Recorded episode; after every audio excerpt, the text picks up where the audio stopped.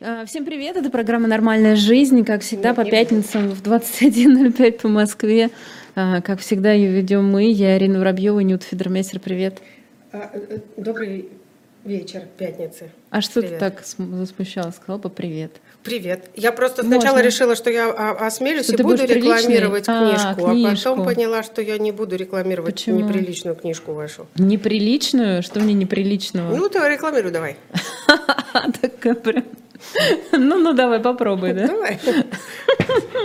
Не знаю, как теперь по- после этого. Может, не стоит. Может, отложим. Да нет, А нет, Можно я- в конце передачи, потому Нет. что передача будет хуже Нет, еще. я буду сейчас, я упрямая. В общем, а, шоп «Дилетант Медиа», как всегда, а, в смысле сайт вы точно знаете уже, книга, которая называется «Раз- «Разрушенный дом. Моя юность при Гитлере» Хорста Крюгера. Вот эта книга. Что? Ну, что? Ну, а что? Есть такая книга, да, она продается у нас в shop «Дилетант Медиа». А, Книга, разрушившая, разрушившая немецкую стену молчания. Что, нормальная, прекрасная книга. Вот, а, напоминаю, что по- покупая книги в shop «Дилетант Медиа», вы помогаете живому гвоздю. Просьба. Ты можешь после эфира, когда мы отсюда выйдем, Так. взять меня за руку, остановить, зайти Остановить. со мной на сайт Shop Дилетант Медиа, Ага, ага. потому что я просто потом забываю, мне не хватает времени. А каждый раз, когда я прихожу, то я перед началом передачи начинаю злиться, что у меня ни одной этой книжки нету. Прям вот сунуть меня туда на сайт, и я там галочек поставлю. И денег отдашь. И денег отдам. Прекрасная идея. Все, запомнили, забились. После эфира, значит, Нюта отдает денег.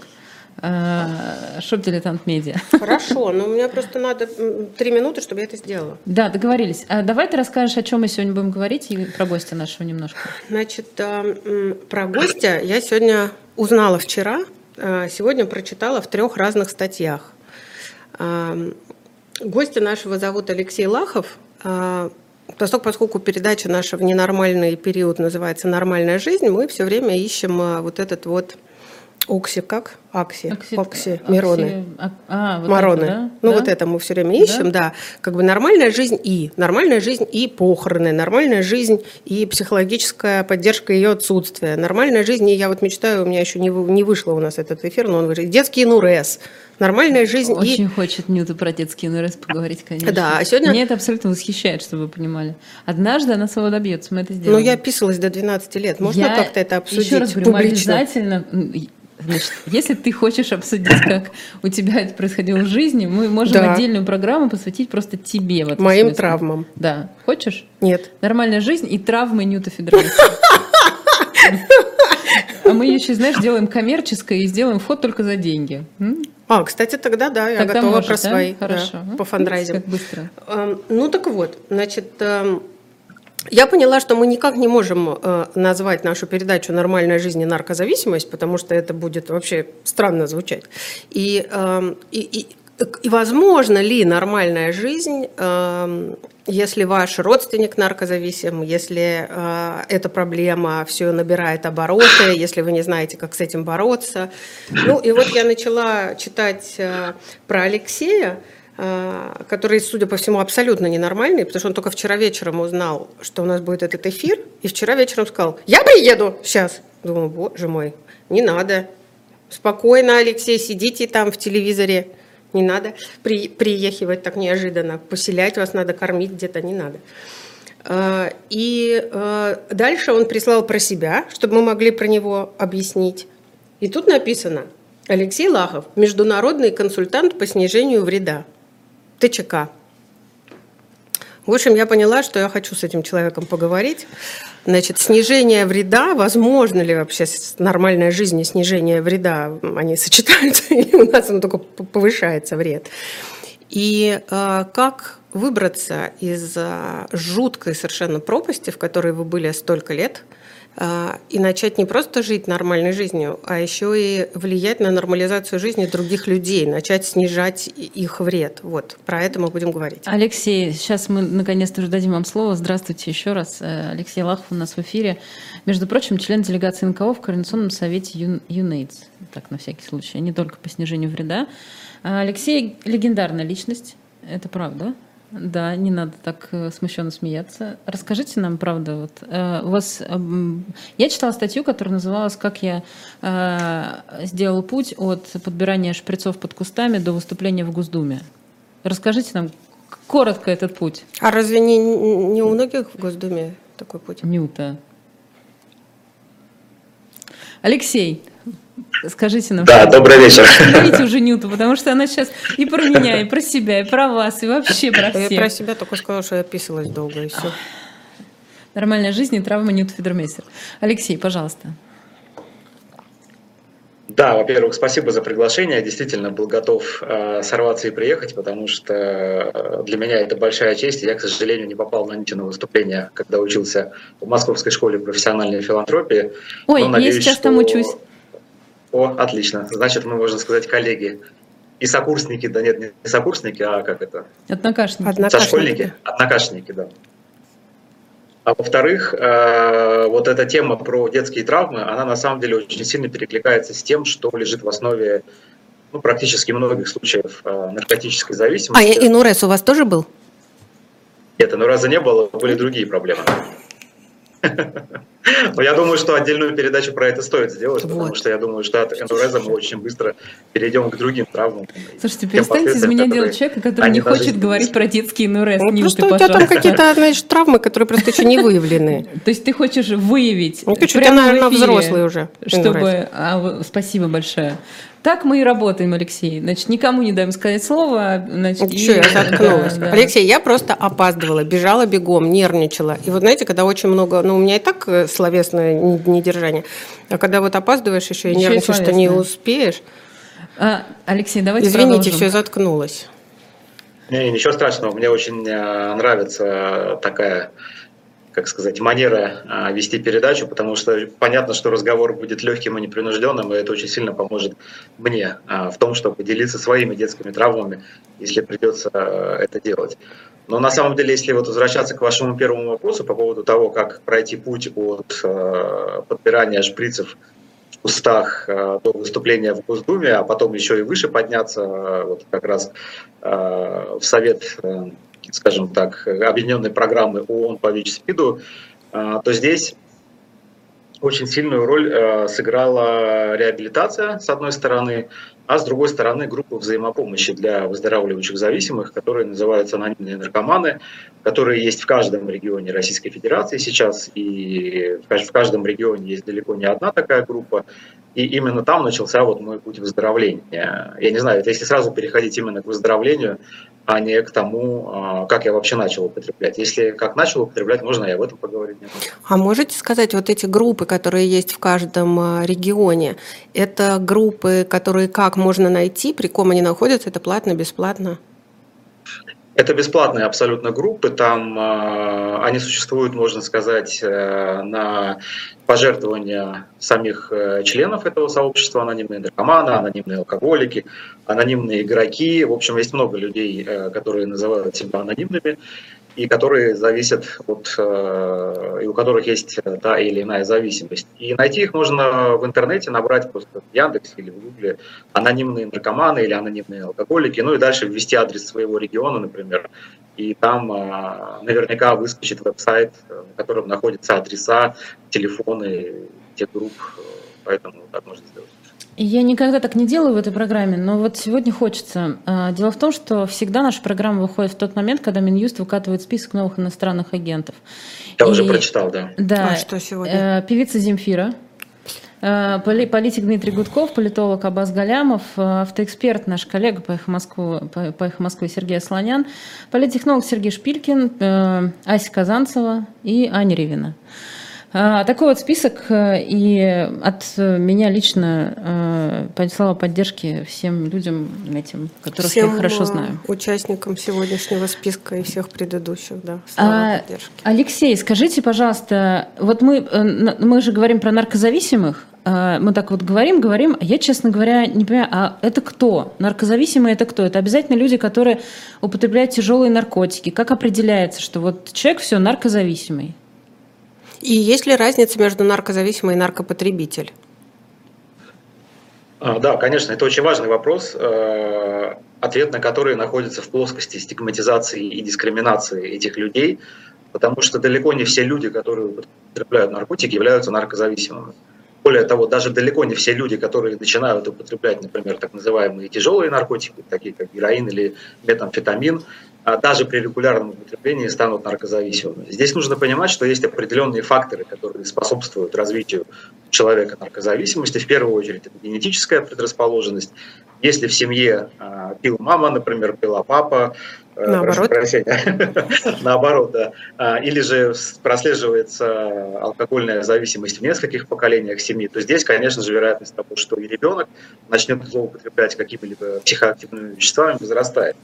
Кроме того, хочу обратить ваше внимание, что не только э, условный героин там, или каннабис являются наркотиками или психоактивными веществами, ровно такими же веществами являются этанол и никотин, которые содержатся в алкоголе и в сигаретах. И более того, вот тот ущерб, который наносит употребление алкоголя и никотина для общественного здравоохранения, и в том числе в России, он э, выше, чем э, вред, который наносит употребление наркотиков. Я Подождите, то есть том, люди, что... которые курят сигареты, тоже наркозависимые? Да, да, тоже есть э, специальные диагностические критерии в международных Я не курю, что ты меня смотришь, я даже не пробовала никогда. Я просто удивленно смотрю на тебя, как на свою ну, соведущую. А, а как посчитать, от чего больше ущерб? Как это посчитано? Ой, выходили разные самые исследования, эпидемиологические, э, там, популяционные, другие всякие разные. И в основном э, консенсус был такой, что Алкоголь – это наркотик номер один на планете. Именно от алкоголя умирает больше всего людей. А именно от алкоголя возникает э, больше всего болезней, которые могут привести человека к смерти. А также, естественно, в этом списке находится героин, а он, как правило, там на втором месте идет, метамфетамин, то есть э, стимулятор. И дальше идет табак, потому что он тоже приводит к развитию самых разных заболеваний, и зависимость от него у людей тоже бывает очень тяжелая. И где-то там на самых последних местах находится э, марихуана, находится ЛСД и прочие вот такие э, вещества, mm-hmm. которые на сегодняшний день уже используются даже широко достаточно в медицинских целях. Слушайте, а слово наркоман это плохое слово? Его лучше не употреблять?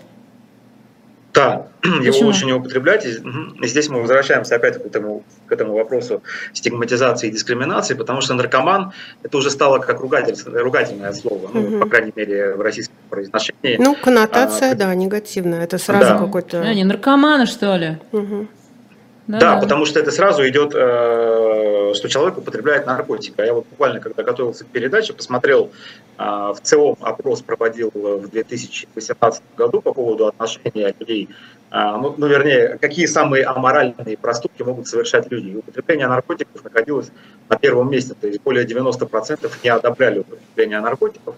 И, как правило, за этим идет э, вот а эта вот, вот коннотация, что раз человек употребляет наркотики, значит он наркоман, значит он плохой, аморальный и так далее. А представляете, какой обратный вред наносит вот эта плохая коннотация, связанная с словом наркоман, ну, у меня в сфере паллиативной помощи и, хосписной помощи, потому mm-hmm. что у нас есть опиоидные анальгетики, которые в народе да. называются наркотическими обезболивающими средствами, и люди вот из-за этой стигматизации боятся обезболивания, и врачи боятся назначать, потому что думают, что возникнет зависимость, и вследствие этой зависимости человек станет вот этим вот аморальным э, наркошей, который то есть, ну понятно. Да, да, да, вот эту стигматизацию, конечно, надо менять, не, не, не уменьшая, а увеличивая разговоры о том, как э, вредит э, личности, да, то угу. те психоактивные вещества, которые способствуют развитию зависимости. Ну и если мы говорим про наркозависимых, э, ну вот не те, которые, ну извините, я, мне придется теперь разграничивать, поскольку вы так ответили, не те, которые сигарет курят, да,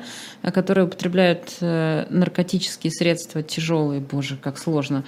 Э, о каких цифрах в России мы говорим? И можно ли это вообще посчитать? Кто это считает? Есть ли прям статистика-статистика?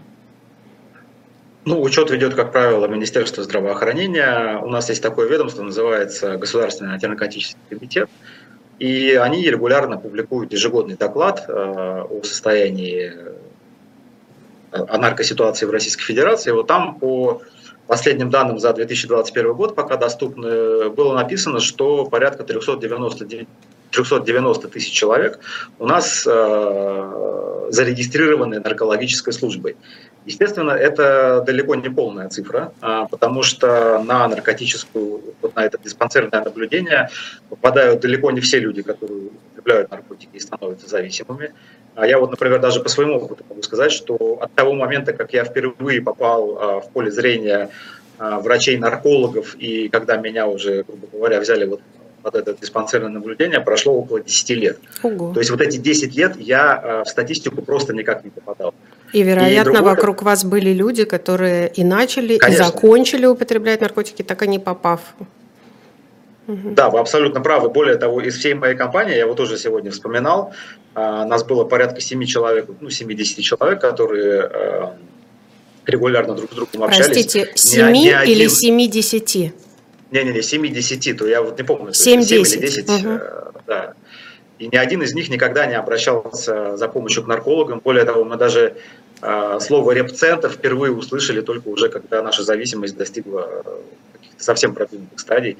Когда, как, вот, когда один из нашей компаний уехал в этот репцентр, и для нас это было окутано какой-то мифической такой э, аурой. Репцентр, что это, что там делают, никто ничего не знал. Это, это какие деле, годы вот, были, простите? Вот, да, это... это середина 2000-х годов, но я хочу сказать, что даже сейчас, э, в эпоху развития интернета, появления кучи интернет-ресурсов, люди все равно э, не знают, куда им обратиться. И я вот тоже опять там, провел такое небольшое социологическое исследование, можно сказать, погуглил э, в интернете, посмотрел также можно, вот, например, куда направить своего близкого. Там. И вышло куча ссылок каких-то, да, вот ты заходишь, видишь там э, улыбающиеся лица с фотостоков, э, мы там вам поможем, мы вас вылечим, мы вас закодируем. И у человека глаза разбегаются, вообще непонятно, куда обращаться, что делать. И вот ну, к сожалению, прошло с тех пор практически 20 лет, а вот эта ситуация не изменилась. А что, вот шарлатанов-то много вот в этих э, запросах в Гугле, как думаете? Я думаю, много, а, тем более, что никто не знает точной статистики, сколько у нас а, этих а, реабилитационных центров на самом деле. Есть, например, статистика, что у нас порядка полутора тысяч центров частных реабилитационных. Есть статистика, что их на самом деле 800. Точной цифры не знает никто, но то, что их действительно много, и то, что многие из них являются шарлатанскими, это... А как правда, отличить, Алексей? Как отличить качественное от некачественного? Но здесь, наверное, только если сарафанное радио, если человек вышел из этого реабилитационного центра, если он уже какое-то время остается в ремиссии или остается чистым, как говорится на сленге выздоравливающих зависимых, то тогда можно как раз довериться этому центру и положить в него своего ребенка или своего близкого. Вот у меня, опять же, в жизни произошло то же самое. Мои родители долго не знали, что со мной делать и куда меня приткнуть, пока, наконец, мой отец подрабатывал а, ремонтом квартир и случайно разговорился и узнал, что э, они своего сына тоже положили э, в реабилитационный центр. И вот он узнал, что это за реабилитационный центр, меня отвели туда, и вот в результате и началось мое выздоровление. Только таким образом. Алексей, а знаете, я вот э, на вас смотрю, вас слушаю. Еще сейчас была фраза, которую вы сказали, что если вбить в поисковике реабилитационные центры для наркозависимых, вылезают улыбающиеся фотографии. И у меня вдруг возникла такая жуткая совершенно мысль. Но если вы прошли путь от собирания грязных шприцов в кустах до выступления в Госдуме, разработки законодательных инициатив, вот такой востребованности, вы успешный, симпатичный, э, там, с хорошей речью явно хорошо образованный человек, не соответствуете вот этому образу э, наркомана, а, что-то мне прям стало страшно. Может быть, вас не надо показывать и слушать, потому что вы создаете образ э, такой, ну, типа, из этого легко выбраться, ничего страшного. И я боюсь вот этого образа. Как с этим быть? Ну, я просто ну, мама, а, мама мальчиков двух, да, и, и что-то вот с одной стороны я поначалу думала, о, как классно, надо дать им про вас почитать, там, а сейчас думаю, может, не надо. Но это уже на ваше усмотрение, и действительно есть э, такой миф тоже, да, что чем э, больше человек смотрит на успешного, на, на другого э, человека, успешно преодолевшего зависимость, тем меньше шансов, что он сам окажется, например, в наркотиков. Тем меньше Здесь, шансов на что? на то, что он откажется от употребления наркотиков или не попробует их, например. Так, это миф?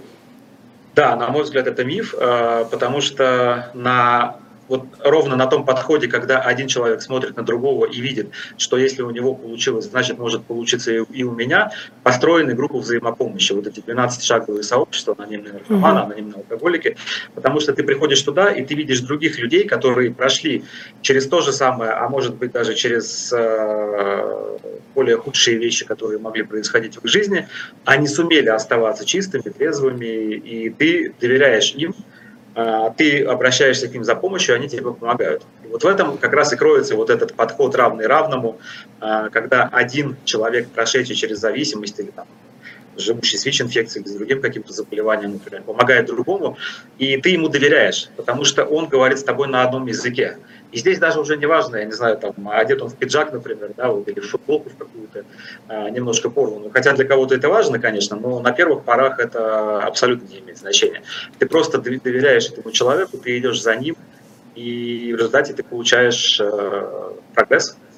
А как же, ну это если мы с вами говорим на одном языке, если я знаю, что вы э, чистые и излечились, а я сейчас в процессе вот этой вот э, ямы, а если я еще не пробовала, и передо мной стоит выбор, пробовать или нет, и я вижу вас и думаю, ну смотри, вон как прекрасно он вылез, ничего, попробую, ничего страшного, как, как вот это, как это остановить? Докажите мне, ну не докажите мне, а объясните мне, э, что я должна говорить своим детям, чтобы они этого не сделали. Э, такой пич сейчас будет, как в Московской школе профессиональной филантропии. Э, здесь очень важно говорить э, с детьми на одном языке и говорить им правду.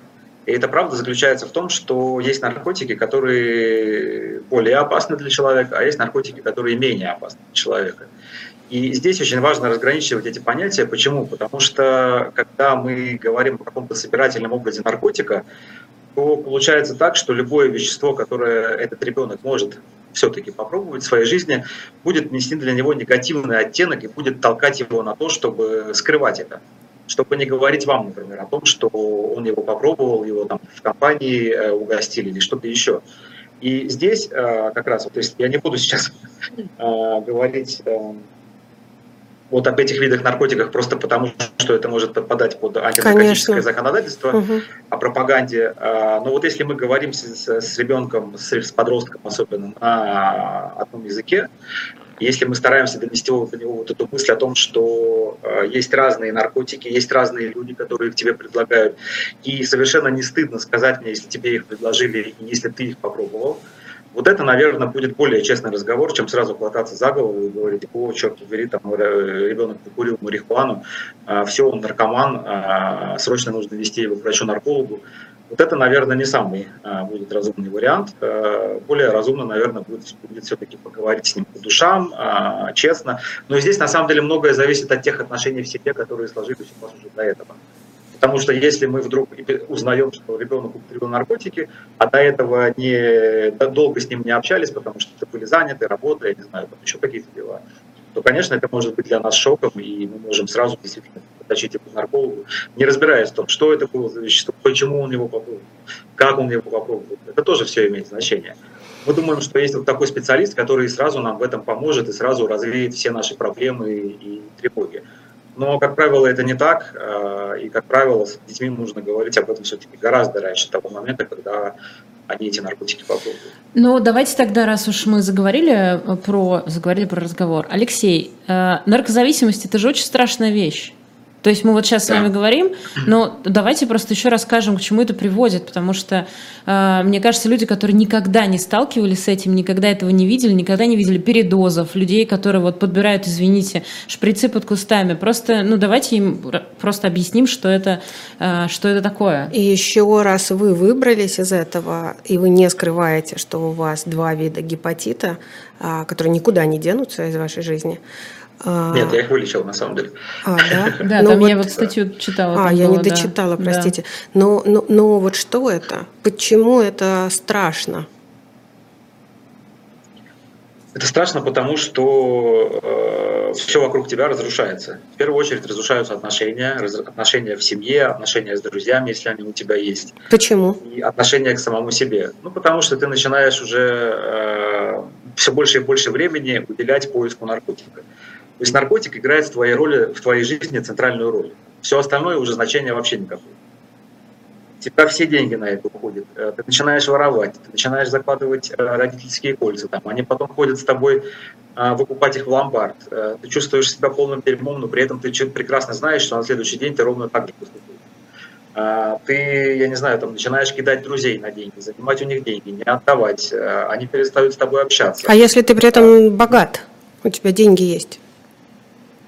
Если ты богат, то ты спускаешь их в два раза чаще, в два раза больше, и в результате ты остаешься без этих денег.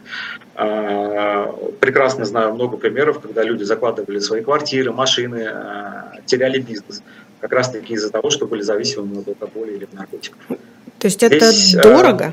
Это прям дорого? Я не знаю, но это... Это но... в отношении одних наркотиков дорого, в отношении других наркотиков не так дорого. Но суть в том, что если у тебя уже развилась зависимость, и если она уже прогрессировала, то тебе, естественно, нужно все больше и больше наркотиков для того, чтобы достигнуть ну, того первичного ощущения э, наполненности и удовлетворенности собой, э, скажем так, э, которые были при первых э, употреблениях. И, конечно, тебе приходится гнаться все время за этим кайфом.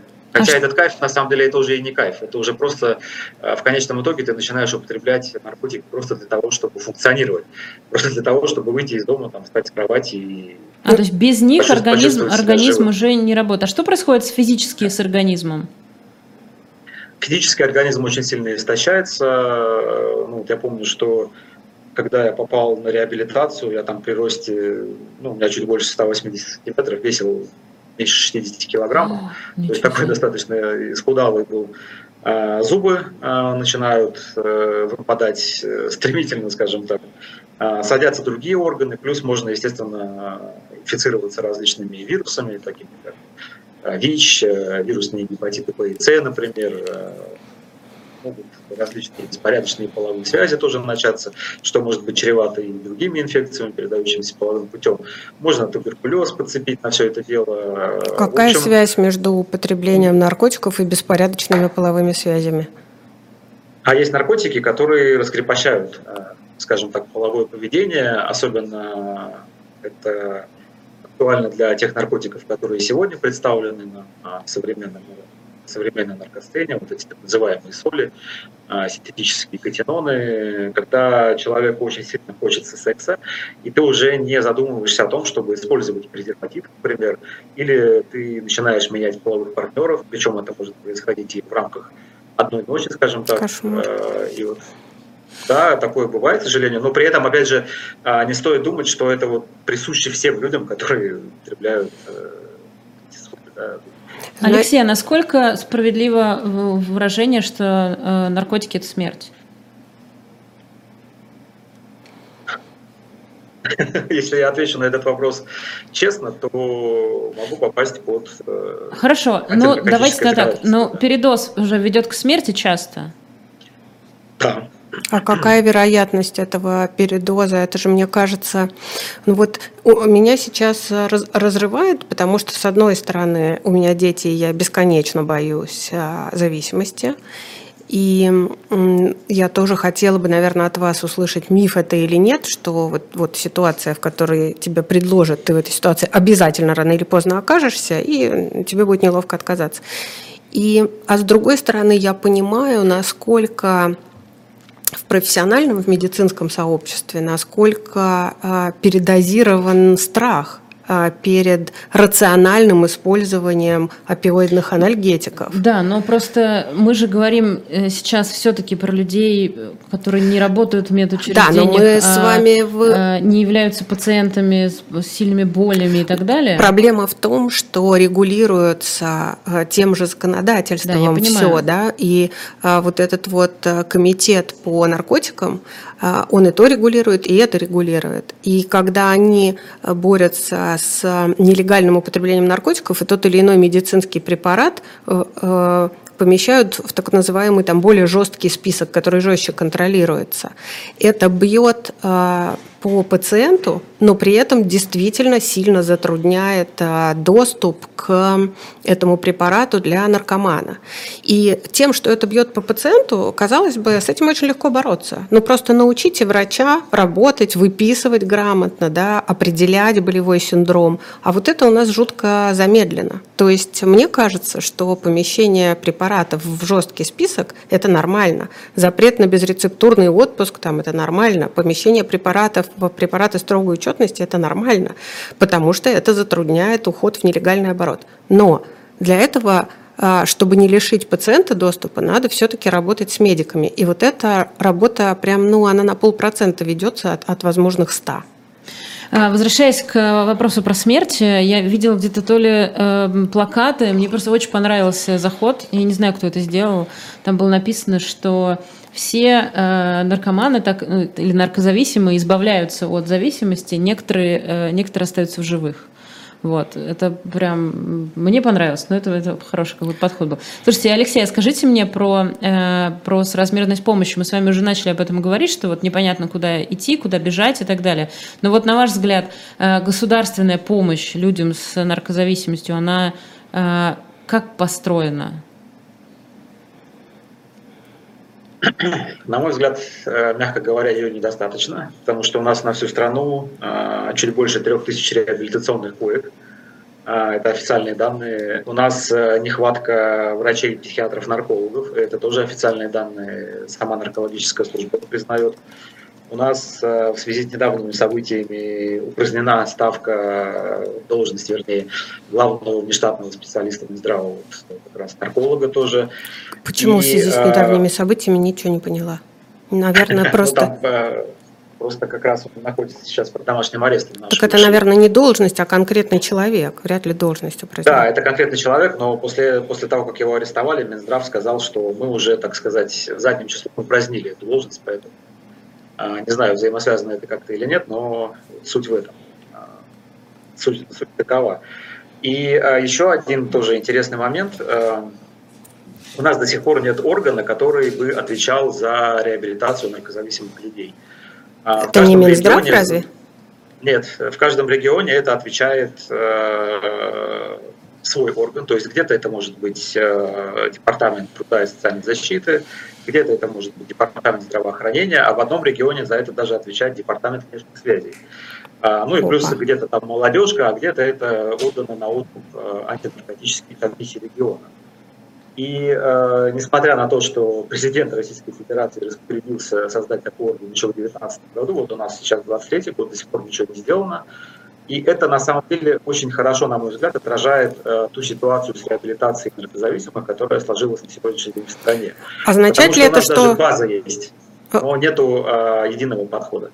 Вот означает ли это, что нет некой государственной концепции, которая э, занималась бы э, расчетами, пониманием того, что впереди, профилактикой? Вот есть документ, который этот риск э, описывает, просчитывает и говорит о том, как с ним бороться и что нужно делать? Есть. У нас есть э, государственная антинаркотическая стратегия до 2030 года. До этого действовала стратегия до 2020 года. Ну, на 10 лет они пишутся. И это на самом деле не самый плохой документ. Там э, содержится э, в том числе и ряд очень прогрессивных мероприятий. У нас есть государственный антинаркотический комитет, который целенаправленно занимается этим вопросом. У нас в каждом субъекте есть антинаркотические комиссии, которые тоже должны а, заниматься этим вопросом. Но вся проблема в том, а, ну, на мой взгляд, опять же, что а, во всех этих ведомствах и структурах в основном силовики. В основном практикуется силовой подход. А силовая методика – это не то, что может решить проблему с наркозависимостью. Вот США вложили уже в войну с наркотиками, называемую, больше одного триллиона долларов с тех, с тех пор, как она началась. И что в результате они получили? Они получили, что у них вот рост передозировок. И сейчас больше 110 тысяч перевизитов было за год зарегистрировано, то есть какие-то вообще безумные цифры. И а, вот здесь, когда мы говорим о том, что привлекайте больше социально ориентированные некоммерческие организации, приглашайте нас а, на круглые столы еще куда-то, ну не приглашают, а, не всех приглашают, да, вот везде все равно стараются а, подмять это под себя, потому что считают априори, что борьба с наркотиками это значит э, должны заниматься силовики не должны заниматься этим только силовики. Силовики должны раскрывать наркопреступления, не знаю, там, выявлять сбыт. И э, если это хороший силовик, он в любом случае перенаправит человека в какую-то реабилитацию. Потому что в первую очередь проблема наркозависимости – это медико-социальная проблема. Конечно. Это не проблема правоохранительных органов.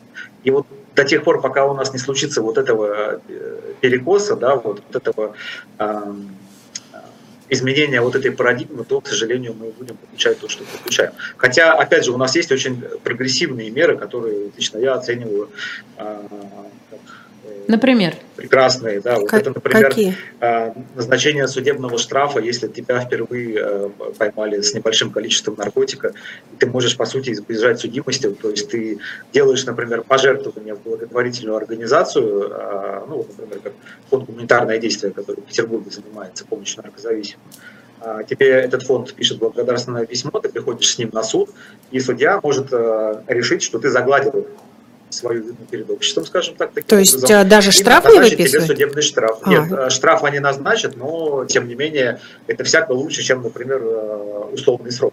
То есть дали Потому возможность судьям там... вот таким образом помягче поступать.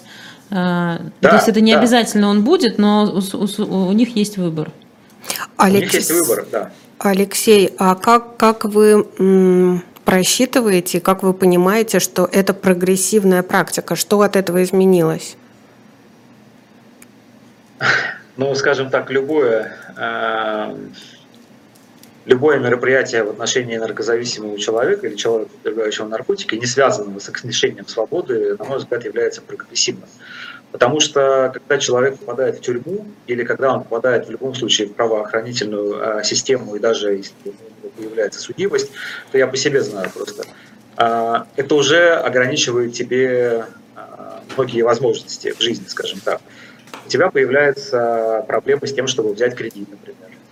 У тебя появляются проблемы с тем, чтобы устроиться на какую-то хорошую работу, скажем так, высокооплачиваемую, банки, там, я не знаю, или еще в какой-то структуре, которая требует от... Э, ну, то есть наладить свою социальную жизнь мешает, а это один из шагов для того, чтобы да, избавиться да. от наркозависимости. А мне вот Абсолютно еще верно. кажется, что если человек э, сделал пожертвование, то есть он через там, адвоката, например, узнал про такую опцию, узнал про организацию, сделал пожертвование, то он попал в поле зрения людей, которые э, готовы как-то взять его под опеку. Да? И да. вот у вас было, тоже было интервью с э, тюрьма наркозависимого человека не лечит. Вот возвращаясь к тяжелой теме э, про передозировки и умерших, и вот э, тюрьма тоже среди ваших знакомых, вот тех 7-10 человек, или вы еще много ли людей погибли, не обязательно от да, но в связи с можно быть под действием препарата попасть под машину, можно совершить суицид, э, и это получается, что ты вроде бы умер от того, что из окна выпрыгнул, но на самом деле это произошло потому-то.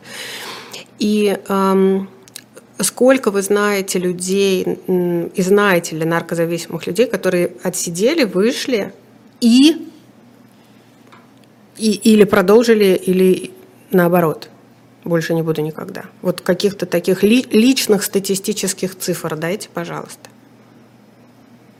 Ну вот из той компании, э, в которой вращался я, э, только мне, насколько я знаю, удалось э, выйти в ремиссию долгосрочную. Несколько человек, к сожалению, умерли, и несколько человек они сели в тюрьму. И после выхода на свободу они продолжили употребление, опять же, насколько я знаю. И это, на самом деле, вот если, опять же, человек уже находится на той стадии зависимости, когда ему ставят диагноз, например, синдром зависимости от психоактивных веществ, это достаточно распространенная ситуация, да, потому что здесь, э, ну вот вы э, э, упоминали вот этот слоган, да, что все наркоманы рано или поздно отказываются от наркотиков, некоторым удается это при жизни. Вот есть и другой слоган, что, по сути, у наркомана только три пути – это тюрьма, больница или смерть. И Здесь есть доля истины э, в этом высказывании, потому что действительно, если у тебя вся жизнь подчинена поиску наркотика, то ты рано или поздно либо попадешь в больницу с передозировкой э, или с каким-то другим заболеванием, вызванным употреблением наркотика, или даже попав под машину, например, э, либо ты попадешь в тюрьму, э, потому что если тебя например, взяли с закладкой, да, вот с наркотиком, и у тебя оказалось э, количество вещества выше определенного предела, то это уже наступает уголовная ответственность, и тебе действительно грозит и, или э, тюремное заключение или условный срок, что также не очень хорошо, потому что ну, мы уже возвращаемся Опять к вопросу да. о разрушении социальных связей. Ну и в целом, э, вот если ты попадаешь в поле зрения правоохранительной системы, то уже, грубо говоря, на галочке у оперативников, и нередки случаи, когда оперативники действительно там, сами подкидывают наркотики людям. А, просто они уже знают, грубо говоря, да, что вот на их территории есть человек, который э, был задержан за И как мы помним, среди, Значит... среди этого неожиданно, этого списка неожиданно оказался Ваня Голунов, который никогда на, на этой галочке не стоял, которому, как мы помним, сотрудники правоохранительных органов подбросили наркотики э, и сели, между прочим, за это, я напомню. Да. Э, по, по делу Вани Голунова. Подождите, я вот, знаете, сейчас, э, Алексей, хотела спросить, Э, я э, большую, большую часть того, что я знаю про наркозависимых, я узнала от Евгения Ройзмана, который, которого мы все прекрасно знаем. Это да. был мой, мой вопрос. Ну, да, да, который, которого власти тоже считают иностранным агентом. Э, и мы с Женей много по этому поводу говорили, обсуждали, ругались местами, потому что у него непримиримые позиции и есть, есть свои принципы. Но так или иначе, Евгений Ройзман был одним, ну, одним из первых людей, который очень громко и публично начал говорить про наркотрафик, трафике, про регионы, в которых там э, эта проблема более остро стоит и так далее. Э, я вот э, хотела спросить вас про регионы как раз, о которых там часто говорил Евгений Ройзман. У нас есть какие-то ну, статистические данные, что в этих регионах больше людей с наркозависимостью, чем в других? От чего вообще это зависит?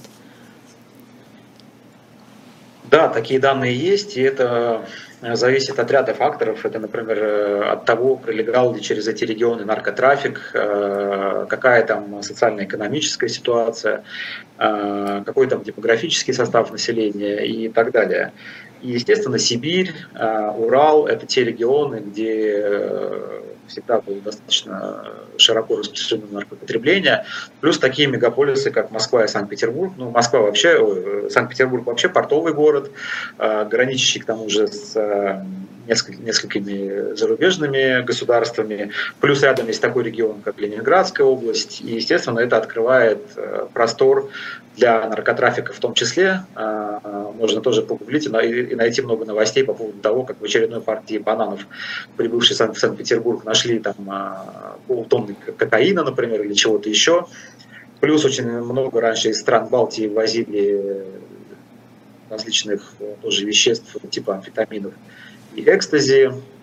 Ну и в, и в Ленинградской области у нас есть свои кустарные нарколаборатории, которые сейчас с закрытием границ и с нарушением логистических поставок просто расцвели пышным цветом, и здесь уже э, ну и опять вот эти все новые вещества, да, вот, которые... Вот о чем я не думала, что санкции могут сказаться на наркотрафике. Надо То есть есть что-то хорошее. Вот, э, или плохое, ну, раз свои расцвели. Да, Тоже да, отечественный производитель, да. конечно, стал. Плохое, да. Да. Раньше хоть можно было надеяться, грубо говоря, что привезут э, более-менее качественное вещество. Прошу прощения, опять же, да, вот за... То есть оно повлечет за собой меньше смертей? Да, оно повлечет за собой меньше смертей, чем изготовленный в подвале э, кустарный препарат. Слушайте, это кошмар какой, конечно, какой-то. А, я хотела еще про возраст спросить. Средний возраст людей, которые попадают в эту зависимость, он есть какой-то? Вот не могу точно ответить на этот вопрос, потому что здесь статистика тоже э, такая вещь лукавая. У нас, э, вот если взять э, такой возрастной состав, то 30-50 лет, 30-50 лет – это вот основная доля людей, которые живут с диагнозом зависимости. 30-50 лет? 30-50. То есть, ну, да, это самое трудоспособное население, грубо говоря. А, то есть, то есть люди, которые могут заработать денег на это. Получается так? А, то есть мы все стороны, думали, да, что это какие-то стороны, подростки в основном. а с другой стороны, это те люди, которые в силу своего заболевания, в силу развития своей наркозависимости выпадают как раз из этого трудоспособного населения. Но для меня вот этот возраст прозвучал сейчас странно. Вот э, мне 46 лет, у меня а, то есть я еще нахожусь в том возрасте, в котором у меня есть большой риск стать зависимой. А, здесь имеется в виду скорее, что человек, начав употреблять э, в более молодом возрасте, да, вот там 16, 18, 20 лет, у него постепенно прогрессирует наркозависимость, и вот как раз к этому возрасту, там 30 лет, например, или я не знаю, там, а 40 лет он приходит уже с уже сформировавшейся наркозависимостью. Уже разрушенным психически и физически. А да, вот да. есть как, какая-то граница, когда ты можешь, как, как человек сам про себя или как родитель про детей, выдохнуть и сказать, ну все, наверное, вот от этого риска мы уже избавлены? А, боюсь, что нет, а, потому что есть разные, скажем так, обстоятельства, которые могут способствовать э, началу употребления наркотиков. Э, не так давно, например, вот э, тоже общался с человеком, ему 40 лет, чуть больше 40 лет, и он начал употреблять мефедрон. Буквально вот незадолго до тоже своего 40-летия, причем это человек, который имеет э, ряд высших образований. А я, честно говоря, не вспомню причину, которая его к этому побудила, но вот он начал это делать, и в результате его там поймали сотрудники полиции, и у него, ему грозила судимость. Поэтому здесь, э, ну, опять же, никто от этого не застрахован. Более того, ты никогда не знаешь, есть ли у тебя, например, генетическая предрасположенность или нет. Если ты, например, всю жизнь воздерживался от алкоголя, а потом в какой-то момент наступила стрессовая ситуация, ты решил его попробовать, и у тебя вот включились вот эти, вот, говоря, внутренние механизмы, которые и ты уже не понимаешь, не можешь остановиться, а все равно пьешь и пьешь, пьешь и пьешь. Леш, вот два вопроса у меня.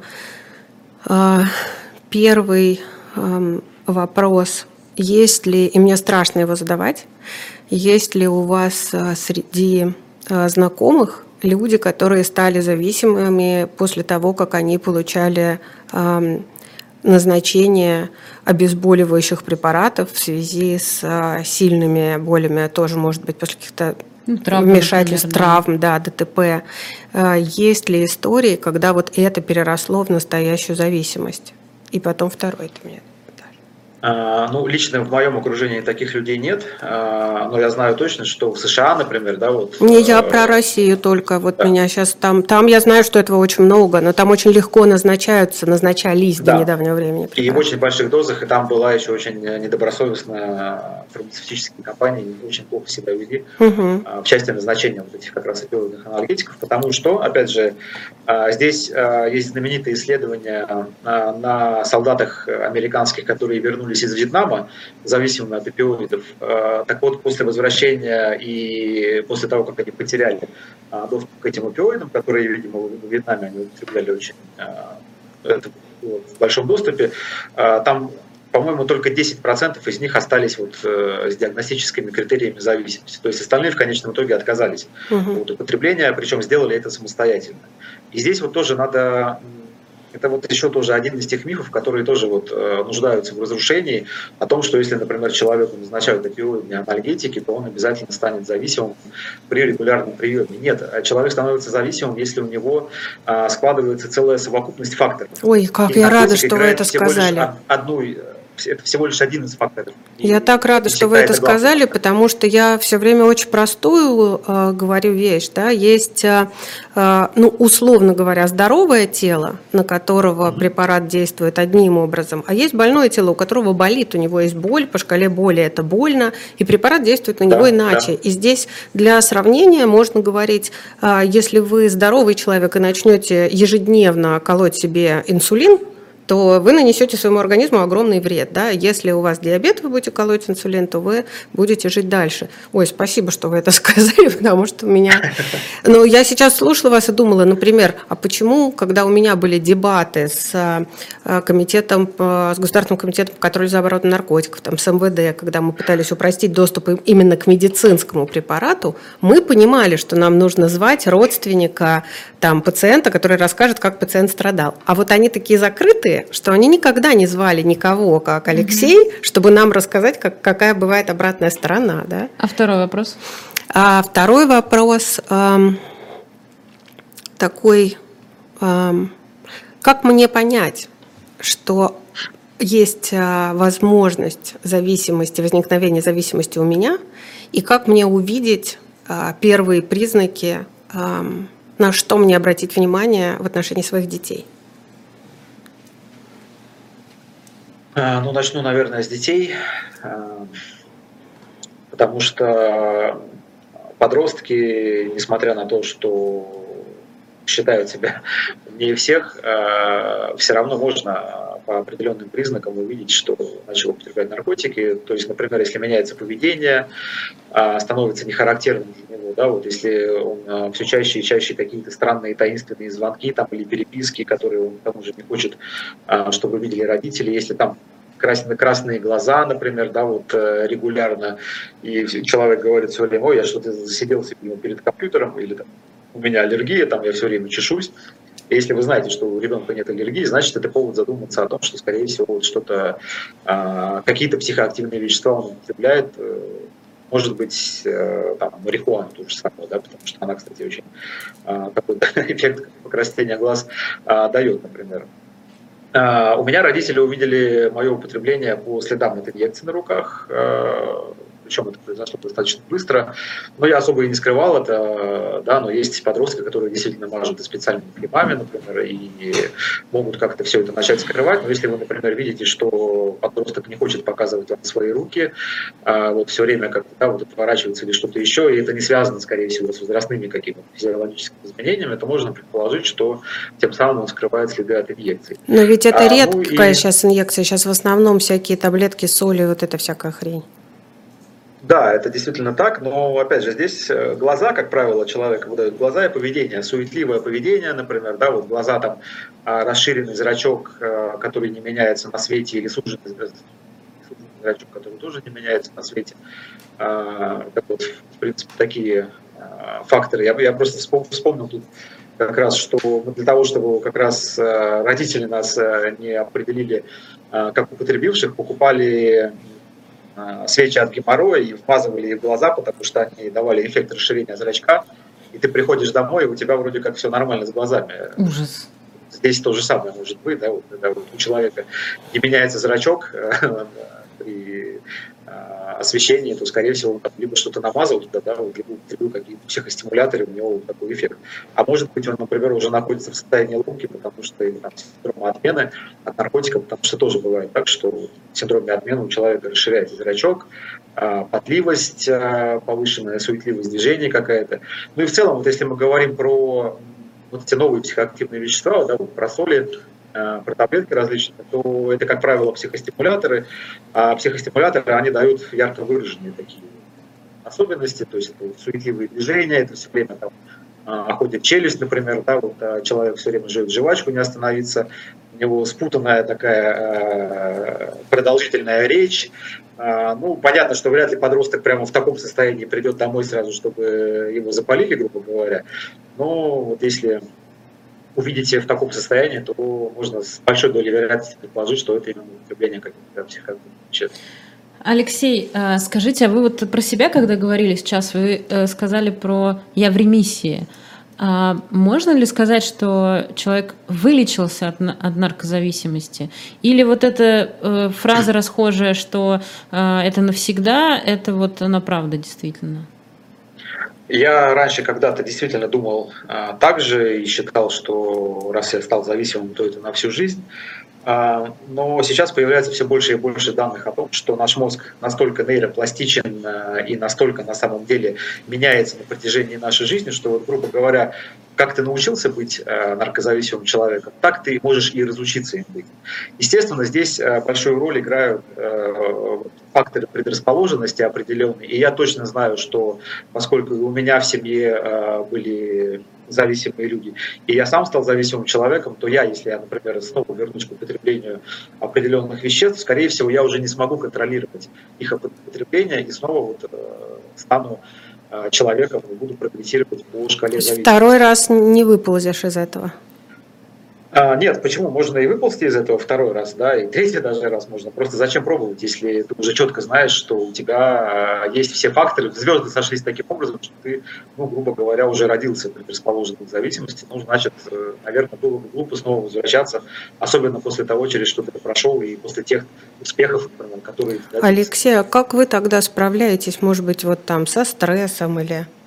На часы посмотри. Ой, да, времени-то нет у нас уже. Но это хороший вопрос, правда. А, ну, вот у нас знаете, в чате да. был вопрос, чем вы заместили, э, ну, эмоционально вот э, эту зависимость, чем?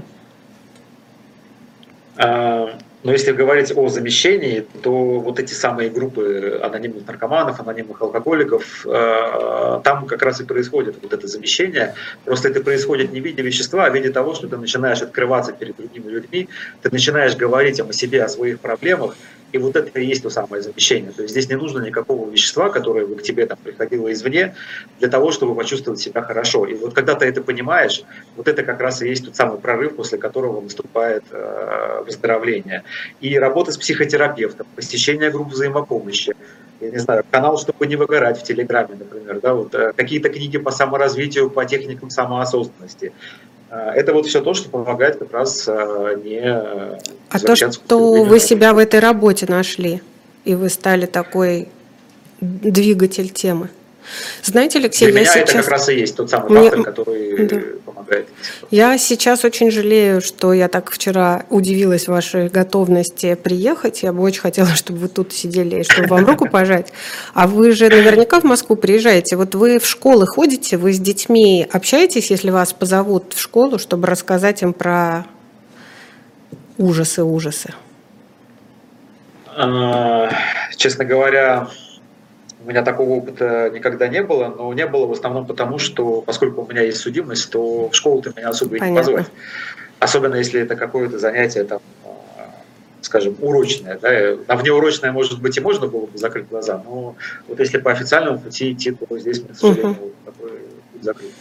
А, гуманитарное действие же одна из немногих организаций, которую исключили из реестра иностранных агентов, насколько я помню. Я Это вас первая организация в России, которую а мало нам... того, что исключили, так еще и без отказа от иностранного финансирования. А нам вкатили штраф, несмотря на это, новой газете, потому что когда гуманитарное действие исключили из реестра, мы об этом написали уже без пометки на агентов, и нам за это вкатили предупреждение РКН. Да, я помню, к сожалению. Вот. Да, да, но это я не, не в, ну, в смысле того, что я не поэтому знаю гуманитарное действие, это, это мощь мощная организация, а, и вот и я считаю, что с ней надо познакомиться поближе. Мы однажды вернемся вот именно к, мне кажется, к теме, как помогают люди, потому что мы сегодня, мне кажется, такими большими мазками. Да, да, да, не, не глубоко вот, А вот про синий автобус я бы, конечно, еще послушала. А, ну да. Ну что ж. Это легенда, легенда Санкт-Петербурга. Давайте, это будет да. конец первой части, мы точно вас позовем, наверняка там есть вопросы, которые надо позадавать, и вы приедете очно, и я вас еще помучаю, и вот я вам страшно благодарна, потому что, да, да, с одной стороны, я вошла э, в передачу с вот этим страхом, ага, какой симпатичный парень, сейчас, значит, все скажут, ну и ничего страшного. А сейчас я понимаю, какую огромную надежду вы даете э, женам, мамам, папам, э, просто, ну, а чтобы они руки не опускали, чтобы они не стеснялись этой проблемы и чтобы они бросались починять эту ситуацию у себя дома. Вот спасибо огромное. Да, спасибо большое. Алексей Лахов был спасибо у нас большое, да. в эфире программы «Нормальная жизнь». Могу я сказать, что ты на две недели исчезаешь? Да, э, я очень хочу. Только не без спойлеров, кто будет вести со мной эту программу, без спойлеров. У нас будет сюрприз. Э, у меня будет на эти две недели другой соведущий. Ну, я лучше все равно. Ты э, всегда. Вот, через две недели Ньют вернется, я остаюсь с вами, и э, в следующие две недели программа тоже будет выходить по пятницам в 9 вечера, как всегда. Спасибо большое, пока. Спасибо, Алексей, огромное.